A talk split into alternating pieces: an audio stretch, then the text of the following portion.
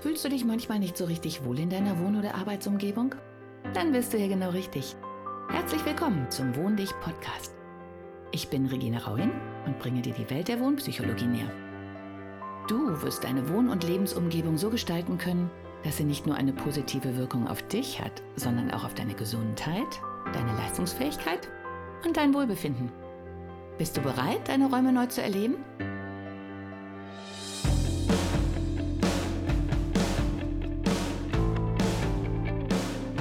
Hallo und herzlich willkommen bei meinem Podcast. Heute zu etwas nachtschlafender Zeit, was aber durchaus zum Thema passt. Denn heute geht es um das Schlafzimmer beziehungsweise um Grundrisse für Fortgeschrittene. Was ich damit meine? Nun, die klassischen Grundrisse haben eigentlich ausgedient, meiner Meinung nach. Denn ähm, das, was vielleicht einigen gar nicht so bewusst ist, Grundrisse spiegeln immer eine Art Gesellschaftsbild. Wer kriegt den größten Raum? Wo liegt der Raum? Wo sind die besten Räume und wer nutzt ihn? Wo kommt Besuch schnell hin? Kriegen wir schnell Besuch? Ähm, ja, es äh, spiegelt halt viele gesellschaftliche Normen und Bedürfnisse. Mein Beispiel, und das ist noch nicht mal besonders feministisch, ist eigentlich die Küche. Und ich habe immer noch diese Dr. Oetker-Werbung ähm, vor Augen. Das muss ich bestimmt hier wieder kennzeichnen. Also das ist natürlich auch Werbung, aber es ist so prägnant gewesen, denn in den 50er, 60er Jahren herrschte tatsächlich auch in der Werbung noch dieser Spruch, dass ähm, der Herr des Hauses, wenn er nachmittags nach Hause kommt, erstmal nicht angesprochen wird. Also es gab wirkliche Verhaltensregeln und das von einer Firma, die eigentlich nur Backrezepte angeboten hat oder Backmischungen. Aber ähm, damals war genau beschrieben, wie man sich als Hausfrau zu kleiden hatte, wie man den gestressten Mann am besten behandelt und unter dem Strich betrachtet, lief es darauf hinaus, dass der gestresste Mann zu Hause ankommt, einen Kuchen bekommt, gemütlich am Kaffeetisch sitzt und erstmal in Ruhe gelassen wird. Ja, und damals, das haben wir, glaube ich, schon ein bisschen verdrängt und vergessen, durften Frauen nicht ohne die Einwilligung ihres Ehemannes arbeiten gehen. Heutzutage fast undenkbar, doch auch ich kann mich noch daran erinnern, dass meine Mutter, ja, ich, ich weiß nicht mehr, wie lange es her ist, aber ich glaube, es wird noch in den 80ern gewesen sein, nicht arbeiten durfte ohne die Genehmigung meines Vaters. Und der hat die tatsächlich damals verweigert, weil es halt auf die Männer ein schlechtes Licht warf, dass die Frau arbeiten musste, weil es bedeutete, dass sie nicht genug Geld verdienten, um die Familie durchzubringen.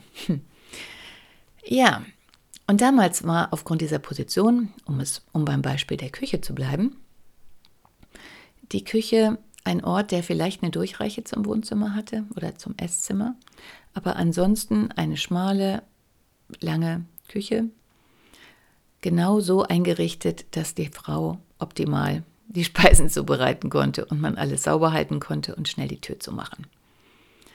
Und ich glaube, daher ruht auch noch dieser Spruch. Mutter macht die Tür zu, ich kann dich nicht arbeiten sehen. Ja, das hat sich alles sehr verändert, denn jetzt haben wir offene Küchen. Eine ganz andere gesellschaftliche Situation. Jetzt haben wir offene Küchen, aber es kochen gar nicht mehr so viele. Und wenn jemand ganz aufwendig kocht, ist es noch nicht mal unbedingt die Frau. Also auch da hat sich sehr viel getan. Küchen sind teilweise ja eine Art, ähm, ja, Statussymbol geworden. Inzwischen flacht es, glaube ich, wieder ein bisschen ab. Aber ähm, auch da hat sich sehr viel geändert. Um all die Dinge geht es aber eigentlich heute gar nicht. Heute geht es einmal ums Schlafzimmer. Und zwar diese Schlafzimmer, die laut, entschuldigt, liebe Kollegen, aber laut Architektenplan in fast jedem Grundriss mit einer Schrankwand, einem Ehebett und rechts und links einer Kommode eingezeichnet sind. ich glaube, in den Standardplänen, obwohl wir keine Schablonen mehr haben, sehen die eigentlich immer noch so aus. Und das ist dann auch der Platz, den man dafür kalkuliert. 2 mal 2 Meter Ehebett, 60 cm Gang, 60 cm tiefer Schrank. Ja, ich ähm, hatte vor einigen Jahren mal die Herausforderung, ein solches für diese Möbel konzipiertes Zimmer auf ein Wasserbett umzustricken. Und es hatte leider niemand bedacht, das Wasserbett, weil das ganze Wasser halt in einem stabilen Rahmen gehalten wird und ähm, zu dem Bett noch ein Kopfteil gehörte, leider die zwei Meter überschritten worden sind, also in der Länge.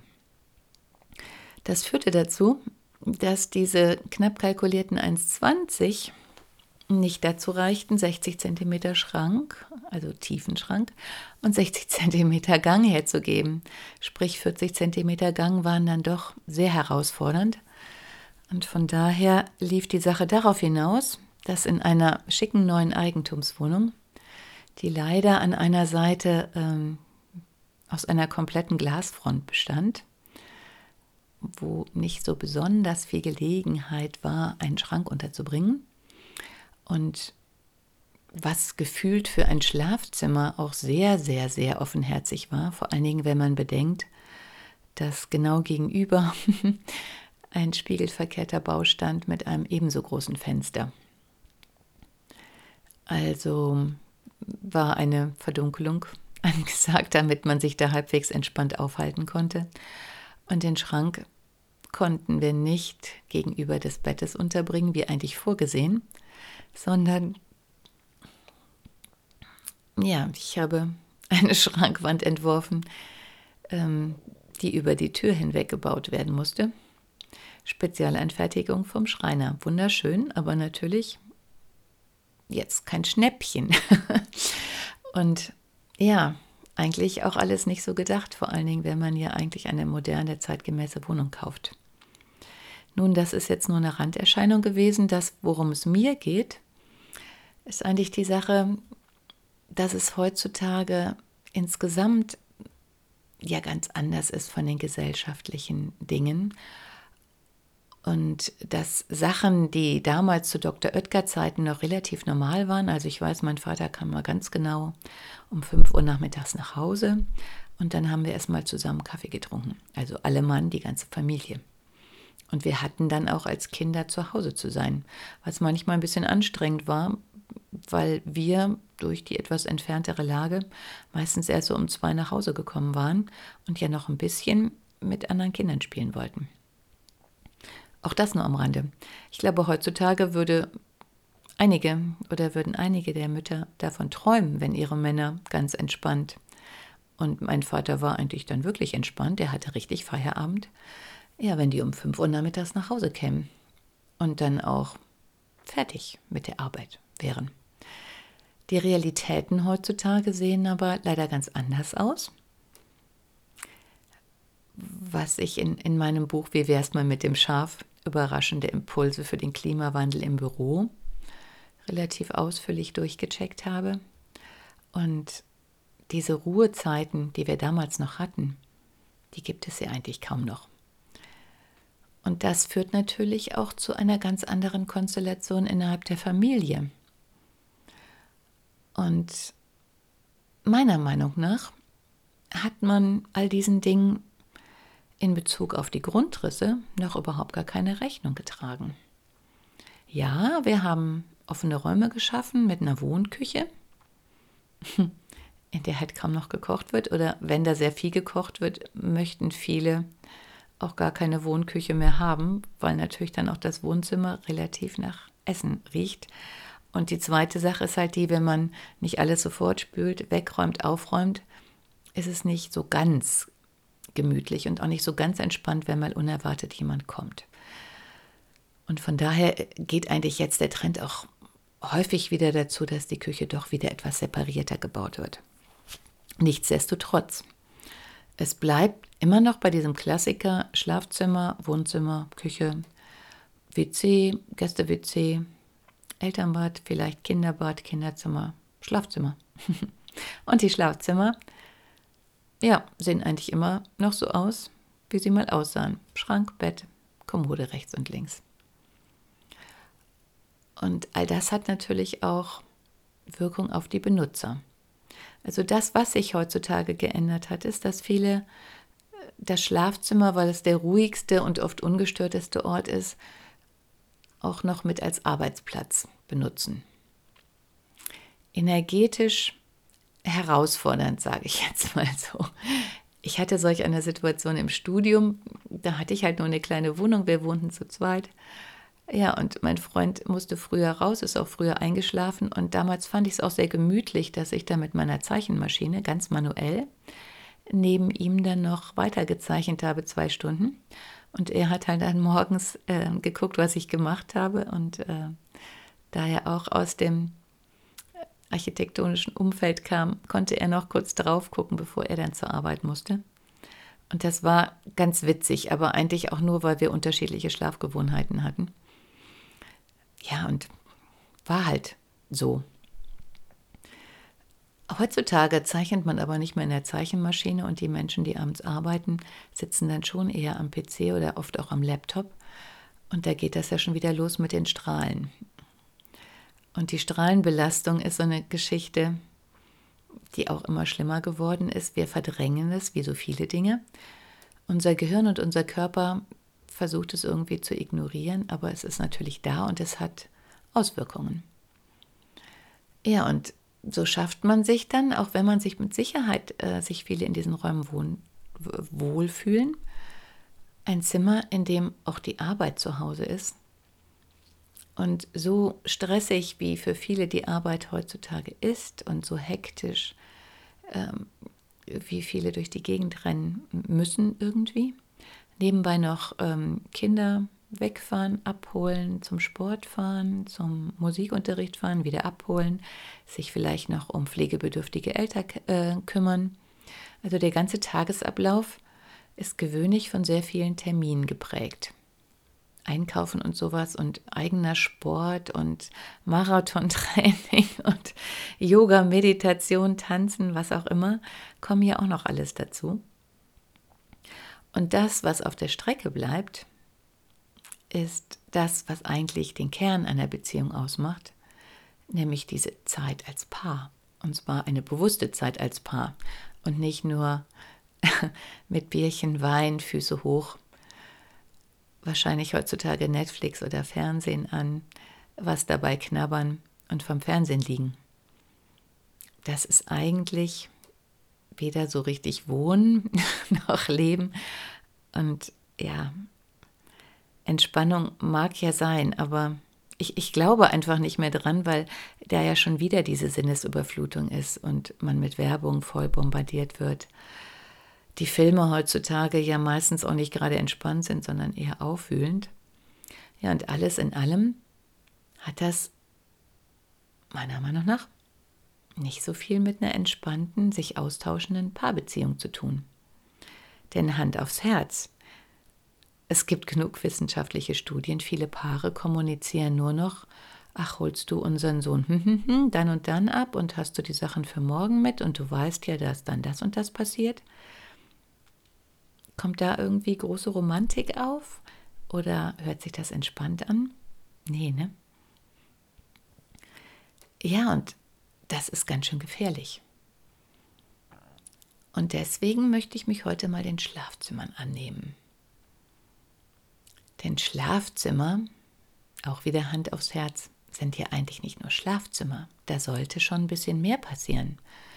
Da sollte es möglich sein, den Tag ein bisschen Resümee passieren zu lassen, sich auszutauschen aber nicht in der Form, dass man sich jetzt halt die schlimmsten Ereignisse des Tages erzählt, sondern einfach nur den anderen so ein bisschen auf dem aktuellen Stand hält und vor allen Dingen gemeinsam in eine ruhige Stimmung kommt oder vielleicht sogar in eine richtig schöne Stimmung, eine innige Beziehung, ein Austausch, eine Fütterung mit Wohlbefinden, und nicht unbedingt mit Essen, mit Berührung, mit Zärtlichkeiten, mit tiefen Blicken in die Augen, mit einfach mal runterkommen und die Welt draußen lassen.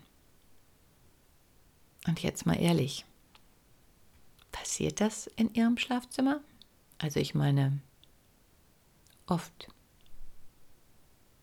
So oft wie möglich, eigentlich jeden Tag. Ja, und deshalb habe ich gedacht, nach der Einleitungsfolge vor, vor ziemlich langer Zeit, wo ich die verschiedenen Schlafbedürfnisse durchgegangen bin und die entsprechend unterschiedlichen Betthöhen oder überhaupt Bettsituationen, möchte ich heute mal darauf eingehen, Schlafzimmer mal unter einem ganz anderen Aspekt zu gestalten. Denn wenn ich so an all die Pinterest- und Instagram-Posts denke, ist da doch eine sehr große Sehnsucht nach Ferien, nach Wegfahren, nach Abhauen, nach einfach mal meine Ruhe haben. Und letztlich ist das ja das, was ein Schlafzimmer, was ich liebe, ja, ein Zimmer der Begegnung mit sich selbst und dem Partner, ein Zimmer der Sinnlichkeit, der Ruhe, der Zärtlichkeit, der Wertschätzung, der Dankbarkeit benennen möchte. Ja, dass man da einen ganz anderen Geist reinbringt. Und zwar so, als ob man im Urlaub wäre. Damit das Gehirn Situationen hervorkramt, die was mit Entspannung zu tun haben. Dass man das Meeresrauschen wieder hört, die Aussicht von den Bergen im Geiste genießt und man dem Gehirn auch suggeriert, wenn wir hier sind, haben wir frei. Wir haben Zeit, All die blöden Dinge belasten uns nicht mehr. Wir lassen uns aufeinander ein. Wir entwickeln Rituale. Wir meditieren zum Beispiel. Vielleicht gemeinsam. Oder wir kuscheln uns einander und lesen einfach mal gute Bücher und wir tauschen uns darüber aus, was wir da gelesen haben. Oder wir schauen uns einfach nur tief in die Augen, trinken vielleicht ein Sekt, ein Glas Wein, ein Cocktail, machen uns schöne Musik an aber wir beschäftigen uns wirklich mit uns, weil das so wichtig ist, damit man runterkommt und gemeinsame, echte gemeinsame Zeiten hat, in denen auch etwas passiert und vor allem in denen Nähe kreiert wird. Denn das ist doch die Basis und das ist das, was uns hilft, den nächsten Tag gut zu überstehen. Überstehen ist auch schon das ganz falsche Wort. Aber leider wird es oft so empfunden oder sieht die Realität so aus. Und das ist auch schon ungesund. Aber wir sind ja jetzt erstmal beim Schlafzimmer. Von daher empfehle ich, dass das jetzt inzwischen auch die Titelzeile meiner Homepage ist, auch das Schlafzimmer zu einem Rendezvous mit deiner Persönlichkeit zu machen. Und zwar einem Rendezvous zwischen Persönlichkeit und Persönlichkeit. Und diesen Ort zu nutzen, um diese Persönlichkeit zu pflegen, die eigene und die des anderen, aufzubauen, zu wertschätzen, zu genießen. Und damit ich deinen Gedankenfluss, also ich sehe schon, wie sich die Stirn kräuselt und da ist so stimmt. Irgendwie hat die da recht. Und stimmt, irgendwie sind wir im Urlaub anders miteinander umgegangen. Und es wäre natürlich schön, dieses Gefühl wieder mit reinzubringen. Ja, all diese Bilder, die man so sieht, ne? die wehenden Gardinen, draußen der Strand, die Brise, es ist warm, der Pool. auch das ja eine Idee, man könnte auch den Whirlpool mit dem Schlafzimmer integrieren. Ich finde es überhaupt nicht schlimm. Und auch mit dieser Luftfeuchtigkeit, die immer beschrien wird. Ähm, also in vielen Fällen ist die Luft eh zu trocken und es täte ganz gut, wenn da vorher noch ein bisschen im Whirlpool geplanscht würde. Es sind alles Dinge, über die man zumindest mal nachdenken könnte und dann mal prüft, wie es denn im eigenen Zuhause aussieht. Und mit diesen inspirierten Gedanken ja, ich sehe, da raschelt was im Kopf. Entlasse ich euch jetzt in euren schönen Abend. Guckt euch mal euer Schlafzimmer aus dieser Position an. Macht mal die Tür auf und überlegt, ob das der Ort wäre, an den ihr beim zweiten, dritten Date wirklich gehen wollen würdet. Und dann überlegt, wie denn euer Ort so aussehen könnte. Den ihr abends betretet und das Gefühl habt, wow, endlich wieder ein Date mit meinem besten Menschen, meinem Lieblingsmenschen. Und der kann auch einfach ihr selbst sein. Tja, und wenn ihr noch ein bisschen mehr Inspiration haben möchtet und die ganze Sache in ein Gesamtkonzept gliedern möchtet oder euch mit mir austauschen oder es da Diskussionen gibt und ihr nicht weiter wisst, na, dann schaut euch ein bisschen auf meiner Homepage www.wohndich.de um, damit ihr sicher seid, dass wir ja auf der gleichen Wellenlänge liegen. Und wenn euch das gefällt, dann meldet euch einfach bei mir. Es gibt ganz viele Buttons, wo Kontakt draufsteht und da könnt ihr mir eine E-Mail schreiben und dann sprechen wir kurz und dann machen wir gerne einen Termin aus und kreieren den Ort für euer Rendezvous mit deiner Persönlichkeit und deiner und deiner und deiner. Viel Spaß. Tschüss. Hat dir die heutige Episode gefallen? Dann bewerte diesen Podcast am besten mit Kommentar direkt bei iTunes. So gibst du auch anderen die Chance, diesen Podcast besser zu finden und die Tipps nutzen zu können. Hast du vielleicht noch Fragen oder Anregungen für die nächsten Folgen? Dann hinterlasse dein Feedback gerne unter dem Blogbeitrag zu dieser Episode oder sende es direkt per E-Mail an podcast.wohndich.de. Meine E-Mail-Adresse und alle Links zum Beitrag findest du in den Show Notes. Und denke immer dran, wohn dich und entfalte deine Persönlichkeit.